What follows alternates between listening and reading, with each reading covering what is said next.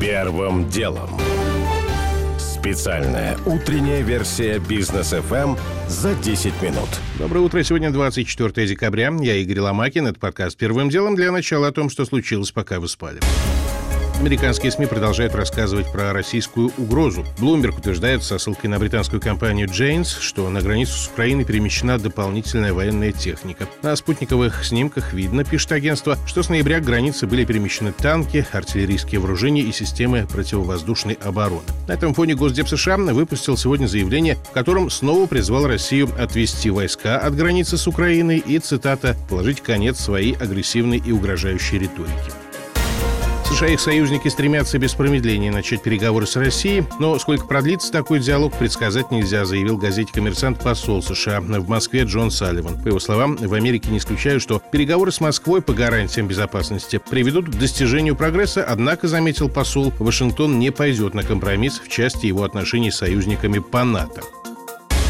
Между тем, расширение НАТО прокомментировал бывший президент СССР Михаил Горбачев. В интервью РИА Новости он заявил, что Западу, особенно США, в голову ударило высокомерие. А ведь мы вместе вытаскивали мир из конфронтации, из ядерной гонки. Нет, победители решили строить новую империю, заявил Горбачев. Минсельхоз предсказывает подражание хлеба и растительного масла. Как пишет «Известия» со ссылкой на прогноз ведомства, к февралю хлеб может подорожать в рознице на 2,1% по сравнению с ноябрьскими показателями до 43 рублей за буханку. Подсолнечное масло по прогнозу станет дороже на 2,2% до 137,5 рублей за килограмм. Штамм омикрон может привести к перегрузке российской системы здравоохранения, заявил Россия-24 глава Центра имени Гамалеи Александр Гинзбург. Новый штамм, по его словам, не обязательно опаснее других, но он лучше распространяется, и количество заболевших омикроном может достичь очень больших значений, сказал Гинзбург.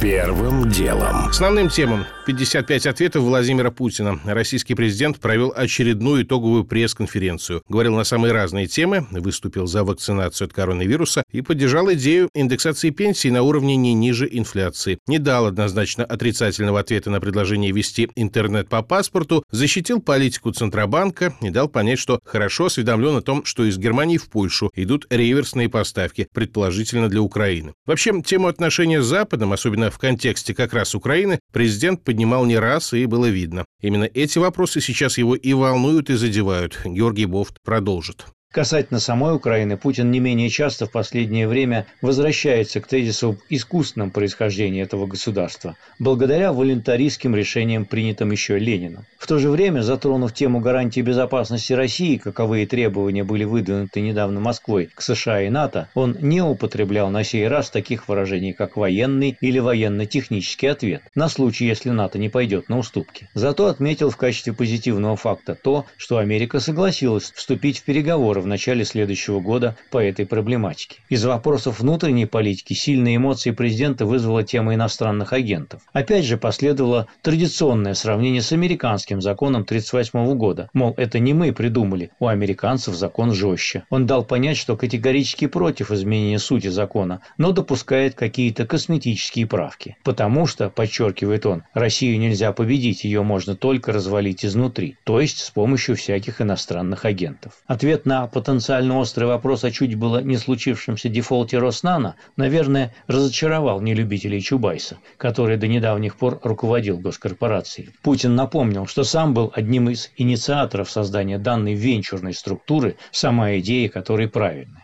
Это был лишь один из эпизодов, который лишний раз показал, насколько хорошо президент владеет ситуацией и умеет отвечать на любые вопросы. Причем так, что практически любой ответ дает ему и только ему в будущем исключительную возможность трактовать, какой именно нюанс в его ответе был на самом деле главным. Георгий Бофт. Полную версию этого комментария, а также другие материалы, посвященные вчерашней пресс-конференции, ищите в прямом эфире Бизнес ФМ в том самом бродкасте. Первым делом.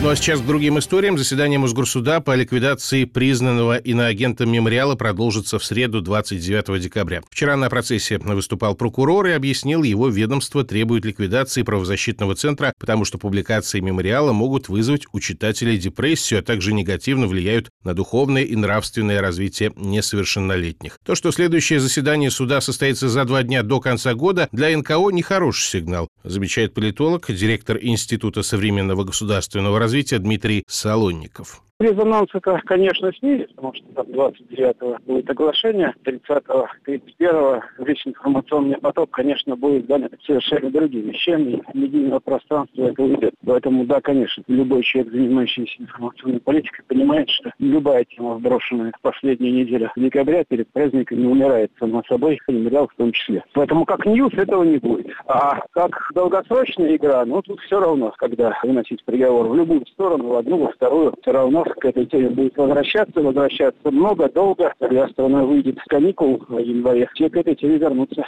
Дмитрий Солонников. Первым делом. 29 декабря должна вступить в силу норма, которая касается экспатов. С этого дня все иностранцы, в том числе высококвалифицированные специалисты, должны будут каждые три месяца проходить медобследование. От рентгена до анализов на ВИЧ, туберкулез, проказу и сифилис. Причем медосмотр возможен только в установленных властями клиниках. А потом, в частности, московскому экспату еще и надо будет вести результаты в Сахарово, миграционный центр в 70 километрах от столицы. Деловые объединения выступали против и вроде бы даже в Минеке говорили, что попробуют уладить вопрос, но время истекает, а подвижек по закону, кажется, нет, поэтому некоторые иностранцы решили пройти медобследование заранее до 29 декабря. И вот анонимный рассказ топ-менеджера крупной международной компании. Я лично провел позавчера около 4 часов. За 4 часа я смог сдать один анализ. Совершенно неудовлетворительная эпидемиологическая обстановка в тех медицинских центрах, где собираются эти анализы. Не соблюдается социальная дистанция. Скорее, я вижу даже большие риски по заражению в связи с этими новыми требований. Все граждане из зарубежных стран постоянно посещают дорогостоящие медицинские учреждения. В России достаточно большое количество оставляют денег на получение анализов. Это высококлассные клиники, такие как президентская клиника, МИДСИ или Европейский медицинский центр. Для меня совершенно непонятно, почему нельзя сдать анализы в этих учреждениях, если кто-то хочет действительно каждые 4 месяца проверять здоровье иностранных граждан, и почему эти справки нельзя направлять из этих медицинских учреждений напрямую в органы контролирующие. Важная деталь. Проходить обследование 4 раза в год теперь надо будет не только самим экспатам, но и их семьям, в том числе детям старше 6 лет. Для кого-то из иностранцев еще и это наверняка станет аргументом не приезжать в Россию, а для тех, кто уже здесь, уехать. Первым делом. Заметная новость с рынка энергоносителей. «Новотек» первым в России заключил соглашение на экспорт в Европу водорода. Компания подписала соглашение с немецкой «Юнипер», написал коммерсант, поскольку транспортировать чистый водород дорого и опасно, поставлять его будут в виде аммиака. Объем экспорта составит миллион двести тысяч тонн в год, начало поставок не ранее 26 года. Впрочем, пока это похоже больше на эксперимент, замечает ведущий эксперт Фонда нацэнергобезопасности Станислав Митрохович. Это обязывающее соглашение, которое будет учитываться в принятии финального инвестиционного решения по Обскому ГХК. Но это не значит, что обязательно в итоге немцы получат этот самый аммиак. Это во многом пока что еще демонстрация технологической возможности, что это в принципе реализуемо. Они будут прощупывать рынок, насколько рынок будет готов с аммиаком работать, потому что есть версия все-таки, что аммиак, если уж сделали, надо больше использовать для химии, для промышленности химической, там, для удобрений, чем делать водород. Зачем европейцам это тоже нужно? Ну, они увлеклись темой водорода. Сейчас есть водородная стратегия и Европейского Союза, отдельных стран Европы. Европейский зеленый курс подразумевает, что ЕС должен к 30 году уменьшить долю вредных выбросов с 75% до 60%, а к 50 году и вовсе достичь углеродной нейтральности. Водород в этой ситуации явно будет востребован, и уже неплохо, что на только создающийся рынок уже пришла российская компания. Первым делом.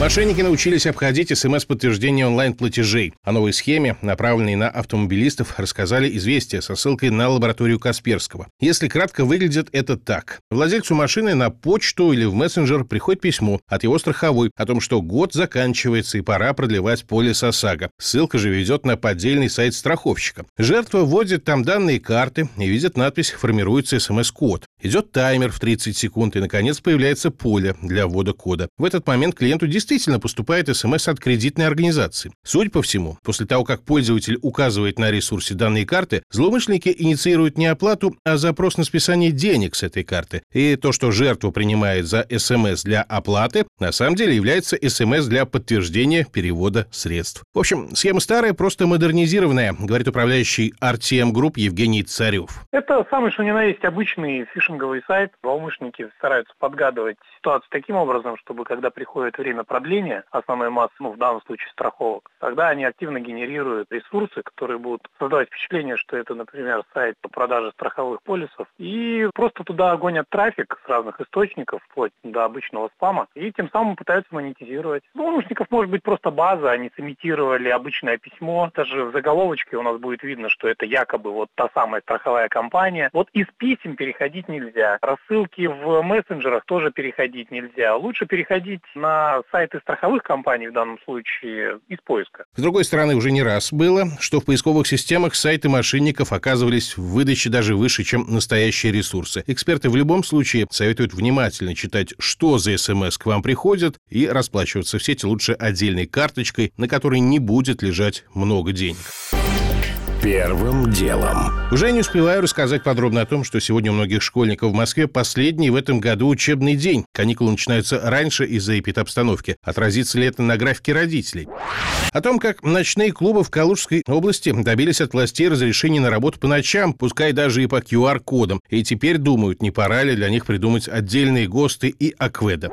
А также о том, что в Москве сегодня меняются расценки на парковку. На ряде столичных улиц парковка станет значительно значительно дороже, а кое-где, наоборот, даже подешевеет. У меня же пока все это был Игорь Ломакин и подкаст «Первым делом». Кому мало, переходите в бродкаст. Мы вернемся в понедельник. Первым делом. Специальная утренняя версия «Бизнес-ФМ» за 10 минут.